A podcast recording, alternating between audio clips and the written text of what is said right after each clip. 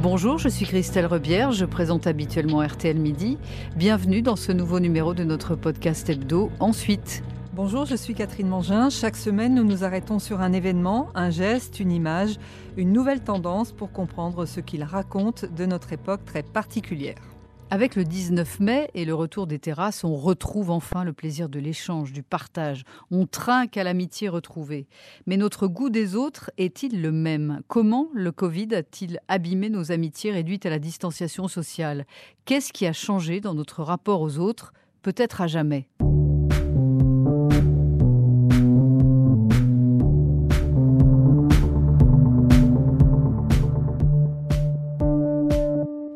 Mars 2020, nous avons découvert, interloqué, amusé, séduit l'amitié 2.0. Une poignée de cacahuètes, un cocktail maison, on a trinqué à l'apéro en visio avec nos amis. Santé Santé Santé Santé On se réunit vraiment tous les mercredis, quasiment sans exception, qui vente, qui pleuve. Euh, c'est vraiment notre rendez-vous hebdomadaire, hein, donc on n'y déroge pas. Et du coup, de ne pas pouvoir se voir, de ne pas pouvoir se retrouver dans notre bar entre amis, c'est, ça, ça fait un petit pincement au cœur quand même. Ça, ça, a à peu près le même goût qu'un apéro traditionnel. C'est juste le manque de chaleur humaine moi, j'aime bien être à côté des gens, j'aime bien, je suis assez tactile aussi, quoi. Donc, euh, c'est une ah période qui n'est pas toujours évidente. C'est clair que ce qui manque, c'est vraiment le, vrai contact humain. Car sans contact humain, l'amitié est devenue un trompe-l'œil. Une étude scientifique menée par 12 chercheurs auprès de 16 000 personnes en France durant le premier confinement montre que le Covid a même suscité de multiples conflits. Nos amis sont en tête de ce classement des agaceries, prises de tête ou ruptures à 30%, suivi de notre famille à 27 et de notre conjoint à 21%. Anne-Laure Buffet est thérapeute. Pourquoi est-ce surtout l'amitié qui a trinqué? Peut-être parce que c'est le lien le plus facile pour que ça trinque pour reprendre votre mot. Je ne suis pas sûre qu'on ait forcément envie de se mettre en conflit dans une période où on est confiné avec son conjoint ou sa conjointe. En tout cas, avec la personne la plus proche dans un environnement qui est fermé. Et la famille, d'une certaine manière, c'est quand même nos racines quand on s'entend bien avec la famille.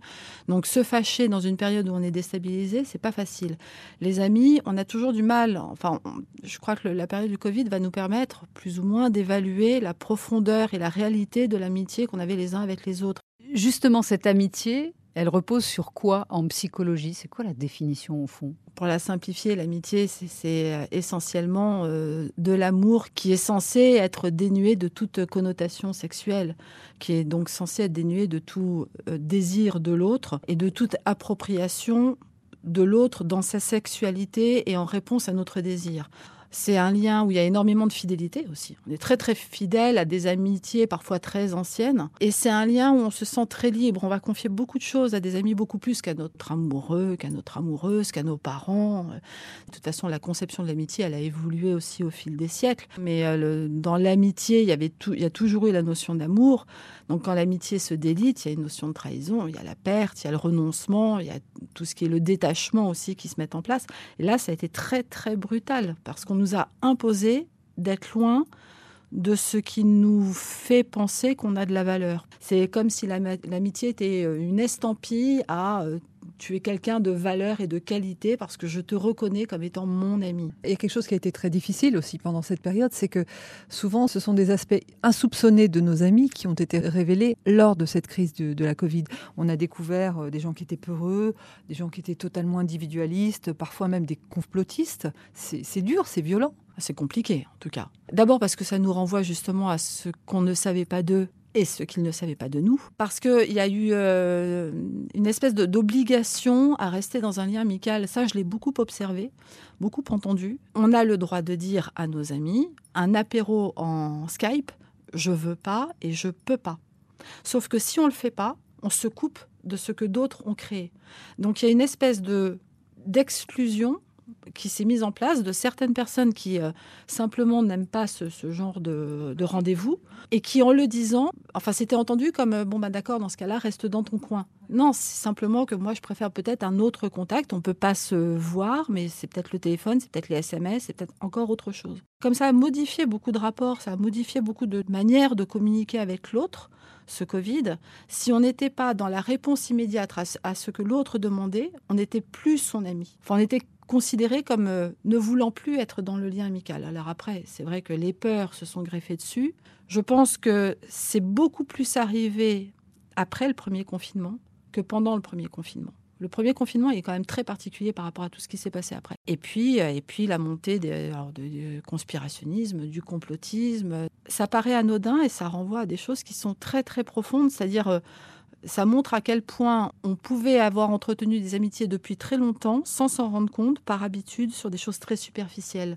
Ce qui nous tient chacun euh, profondément, c'est-à-dire nos valeurs, notre éthique, notre approche de la vie, nos sens de la vie, nos angoisses par rapport à la vie, là, ça s'est réveillé. Et si ça se confronte à celle des autres, forcément, ça mène à une séparation. Puis petit à petit, le lien s'est délité. Et justement, l'enquête dont on parlait au début, l'enquête Vico sur la, vie en confinement, conclut que ça a permis de faire du tri dans nos amis. Oui, alors ce qui a été difficile, je pense, au début, c'est de faire un tri qui était involontaire. Et après, d'accepter le fait qu'on ait le droit volontairement de faire un tri dans nos amis et d'avoir été amis avec certaines personnes ou de s'être cru amis et puis de se rendre compte qu'en fait on partage plus grand chose ou qu'on n'a peut-être jamais rien partagé d'autre d'ailleurs que des apéros et qu'on n'est plus dans le lien d'amitié. Est-ce que ce n'est pas les, amitiés les plus anciennes qui ont le mieux résisté pendant cette période? Non, non, je pense pas, puisque justement, si on parle de, des peurs, des angoisses, jusqu'au complotisme peu ou prou ressenti ou vécu par certaines personnes. En l'occurrence, en consultation, j'ai reçu plusieurs personnes qui me parlaient d'amis qu'ils avaient depuis très très très longtemps, mais on n'avait jamais été confronté à, quelque chose d'aussi euh, terrible que cette pandémie. Donc jamais il avait été question des angoisses profondes de chacun. C'était les soucis du quotidien qu'ils échangeaient. Mais là, la peur de la mort, la peur de l'isolement, la peur de, se retrouver euh, malade et enfermé chez soi, la peur de ne pas retrouver la vie, la peur de, tout ce que ça a créé comme peur, ça a réveillé des, encore une fois, des angoisses profondes et qui se sont parfois confrontées durement. Donc, euh, c'est pas forcément les amitiés les plus anciennes, les plus solides. Et en revanche, il y a des amitiés qui se sont créées parfois, euh, d'ailleurs, sur les réseaux sociaux, et qui sont devenues solides ou qui pour l'instant semblent solides parce qu'il y a une affinité et puis petit à petit, il peut se créer un lien d'amitié. là, ça a été, le Covid a été un hyper accélérateur de tout. Et euh, donc un hyper accélérateur pour créer des amitiés, un hyper accélérateur pour défaire des amitiés. Parce que tout d'un coup, on était confronté à nous et plus à l'autre. Et je veux parler de moi dans ma difficulté. Si l'autre ne m'entend pas, c'est plus mon ami. C'est l'amitié euh, chez les jeunes et les personnes seules qui a été la plus abîmée. Pourquoi, à votre avis? Seul, ça ne veut pas dire forcément isolé, mais seul en période de confinement, donc enfermé chez soi, c'est se confronter à cette solitude. Donc aller vers le lien amical, c'est demander de l'aide. C'est pas facile de demander de l'aide. Et c'est peut-être pour ça aussi que SOS Amitié a connu un tel bond des appels, puisque euh, pendant toute cette période, SOS euh, Amitié a en permanence eu beaucoup de difficultés à répondre à la demande. Ah oui, ils ont encore du mal, et je pense que ça va durer. Je pense que ça va durer quelques temps parce que c'est pas facile d'aller voir euh, une personne avec laquelle on avait des échanges et puis subitement une semaine après parce qu'on nous dit qu'on est enfermé, l'appeler pour lui dire j'ai besoin de te parler parce que ça ne va pas. Et c'est vrai que pour le coup, quand on est avec euh, son compagnon ou sa compagne, avec ses enfants, même quand on ne peut plus les supporter parce que ça fait 60 euh, jours qu'on est enfermé, on peut s'énerver contre quelqu'un. Euh, la personne qui vit seule, elle est en colère contre elle-même, elle a peur avec elle-même, elle est dans un dialogue intérieur qui se nourrit d'angoisse. Donc c'est terrible. Et quant aux, jeunes, et c'est vrai que c'est euh, cet âge entre, on va dire, 18 et même, on va dire, jusqu'à 30 ans, où ils sont en train de vraiment s'autonomiser, vraiment se construire, vraiment créer un lien à l'autre. Et tout d'un coup, on leur dit, t'as rêvé d'aller prendre des apéros, t'as rêvé de voir des copains, t'as rêvé de sortir, raté est raté, mais on ne sait pas quand est-ce que tu pourras le faire. Et surtout, on ne sait pas qui tu vas rencontrer après. Et ça, c'est super compliqué pour eux. Alors revenons-en un instant à nos apéros visio. Pour le journaliste et réalisateur François Saltiel, l'écran nous coupe de l'essentiel. Il en parlait en novembre dernier avec Flavie Flamand dans On est fait pour s'entendre sur RTL. Déjà, il faut jamais oublier que derrière un écran, on se regarde jamais dans les yeux. Les yeux dans les yeux. En fait, on regarde toujours une caméra et c'est en regardant la caméra qu'on a l'impression que l'autre nous regarde dans les yeux. Mais on est bien ici dans une affaire de mirage, d'illusion. Il y a quand même un écran qui nous sépare. Et je comprends euh, totalement ce que dit Hervé. Il vaut mieux voir les gens de loin, mais d'être physiquement auprès d'eux parce qu'il y a une quantité d'informations qui passent justement par euh, l'infraverbal, par la sensation, par l'émotion, par même l'atmosphère qui se dégage dans une pièce lorsqu'on se rencontre, plutôt qu'une caméra où on est très proche, soi-disant très proche les uns d'autres, avec une caméra qui zoome sur nous, mais en fait on est très éloigné. Anne-Laure Buffet, ça fausse vraiment la relation? Hum, Je ne sais pas si ça la fausse, ça la transforme. Là, depuis un an, je suis essentiellement en téléconsultation. J'ai pas l'impression que la personne qui me parle regarde la caméra et je ne regarde pas la caméra, je la regarde. Donc en thérapie, ça change pas votre façon de travailler? Ça la modifie. Ça demande de poser le cadre différemment. C'est vrai que les personnes, bon, ben, avant, elles venaient euh, me voir. Là, elles venaient pas. Et alors, il a fallu qu'à beaucoup, je dise, quand vous veniez et ensuite quand vous sortiez, vous aviez une espèce de sas personnel, mais qui vous appartenait et sans forcément que ça soit conscient, qui était un moment où déjà vous rentriez dans l'espace thérapeutique. Si là, vous me dites, euh, je suis désolée, euh, j'ai une minute de retard, mais je viens de finir une réunion de boulot, vous êtes dans votre boulot, donc vous ne pouvez pas être à vous-même, donc vous ne pouvez pas être dans le cadre thérapeutique. Donc c'est plus ça que ça a changé. Et ce qui était délicat, c'est que c'est vrai que le non-verbal, le corporel est important. Et que là, de fait, on parle à euh, des, personnes troncs. Après, après on, on, ressent, enfin quand on connaît les personnes, on ressent quand même les choses. Après, il y a peut-être un autre écueil avec les réseaux sociaux, c'est que ça peut virer à l'entre-soi avec une communauté finalement plus ou moins factice. Complètement, et c'est bien pour ça aussi que le complotisme peut autant se déployer sur les réseaux sociaux. On va aller vers des personnes, surtout quand on a peur, vers des personnes qui vont nous rassurer, parce qu'elles entretiennent notre peur, mais elles pensent comme nous. Donc euh, on a peur, mais on n'est pas seul à avoir peur, c'est super rassurant. Soit parce qu'elles vont nous apporter des réponses qui sont vraies ou fausses, mais qui vont euh, pallier notre peur ou la modérer. Et forcément, bah, en plus avec les algorithmes, on finit par se retrouver à se voir proposer toujours le même style de personnes qui ont les mêmes centres d'intérêt déterminés par les algorithmes des réseaux. On peut développer cette croyance que finalement tout le monde pense comme nous, puisque je le sais, dans mon groupe sur Facebook, nous sommes 22 637, et nous pensons tous pareil. Mais d'une façon générale, on constate quand même que toute cette période a conduit à une atrophie finalement de nos relations. C'est-à-dire qu'on a moins d'amis, euh, on a moins de, relations amicales, euh, on, a, on a moins de réseaux tout simplement. Parce qu'on est dans cette bulle, dans, ce, dans ces cercles qui finalement euh, se rétrécissent au fur et à mesure. Mais c'est ça qui est complètement paradoxal. C'est qu'on est tout le temps sur les réseaux et on a, comme vous le dites, un réseau qui s'est énormément restreint. Je me demande vraiment ce qui va se passer sans doute pas pour les plus jeunes, mais on va dire pour les personnes de notre génération, tout à fait respectable, euh, lorsque l'on va être, entre guillemets, libéré. Est-ce qu'on va arriver à revenir au lien qu'on avait avant sans se dire ouais c'est génial ça y est je peux le faire dire euh, tu fais quoi demain euh, on se fait un ciné et on va être confronté à ça c'est-à-dire aller au ciné très bien mais il y en a un qui aura peur parce qu'il y a encore le Covid il y en a un qui qui voudra pas y aller parce qu'il faut porter le masque. Donc on va être confronté réellement, et plus dans le virtuel ou dans le lien téléphonique, à nos amis ou à nos proches qui ont encore des craintes ou au contraire qui sont beaucoup plus insouciants que nous et auxquels il faudra dire oui mais moi j'ai peur, j'ai pas envie. Donc ça va être compliqué aussi de revenir dans une vie euh, plus classique. On, parlait de virtuel euh, au cinéma en 2013. Vous avez peut-être vu ce film. Le cinéaste Spike Jones avait imaginé une relation affective avec une intelligence artificielle. Monsieur Théodore Twombly, bienvenue dans le monde du premier système d'exploitation à intelligence artificielle. Nous aimerions vous poser quelques questions. Ok. Êtes-vous un être social ou antisocial? Euh, je, crois que je n'ai pas été très social dernièrement. Comment décririez-vous votre relation avec votre mère? Oh, Merci. Veuillez attendre pendant que votre système d'exploitation est initialisé. Bonjour, je suis là. Salut. Salut, je suis Samantha. Ça s'appelle Her. On est dans l'anticipation, évidemment. On ne peut pas nouer euh, une affection avec une voix off ouf. Mais sérieusement, comment va-t-on reconstruire nos amitiés déconfinées? Je ne sais pas, ça va être propre à chacun de se demander comment il, veut retrouver ses amitiés ou comment il veut en créer d'autres. Est-ce que finalement toute cette période, elle doit nous permettre aussi de réfléchir à ce qu'on attend de l'amitié, à ce qu'on est prêt à y apporter? Est-ce qu'on va s'autoriser à être dans une, une espèce d'insouciance? Je pense qu'il faudrait quand même que individuellement on prenne le temps de se dire finalement moi, l'amitié, je la définis comment?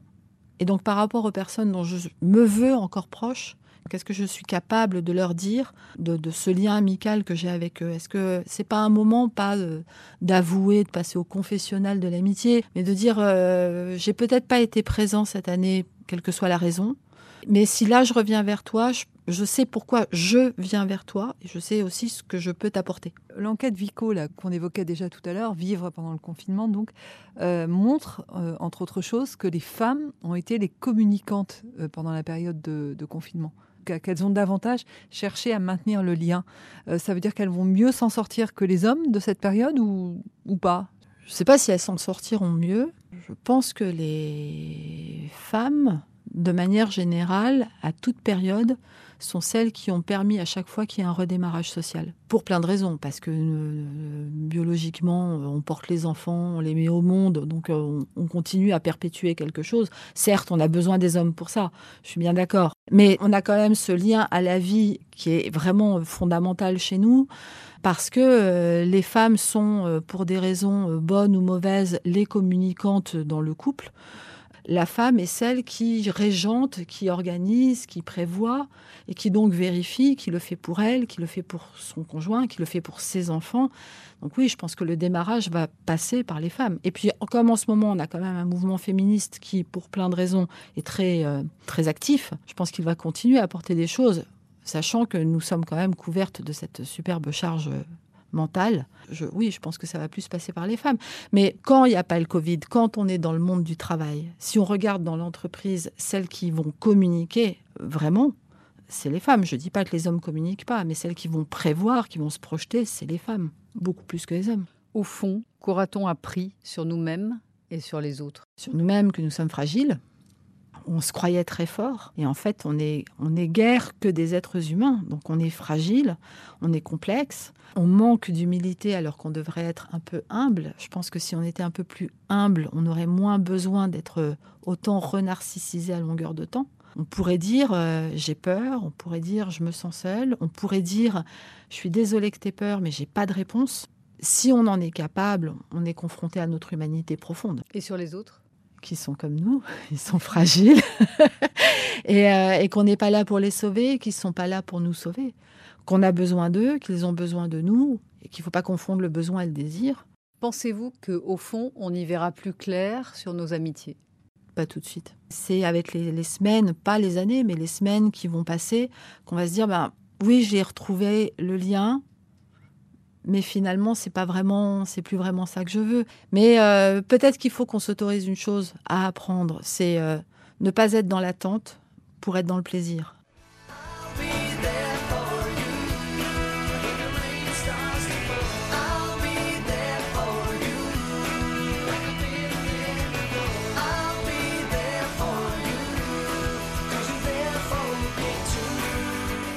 Je serai là pour toi, chantaient nos friends dans les années 90. Espérons que ce refrain ne sera pas celui du monde d'avant.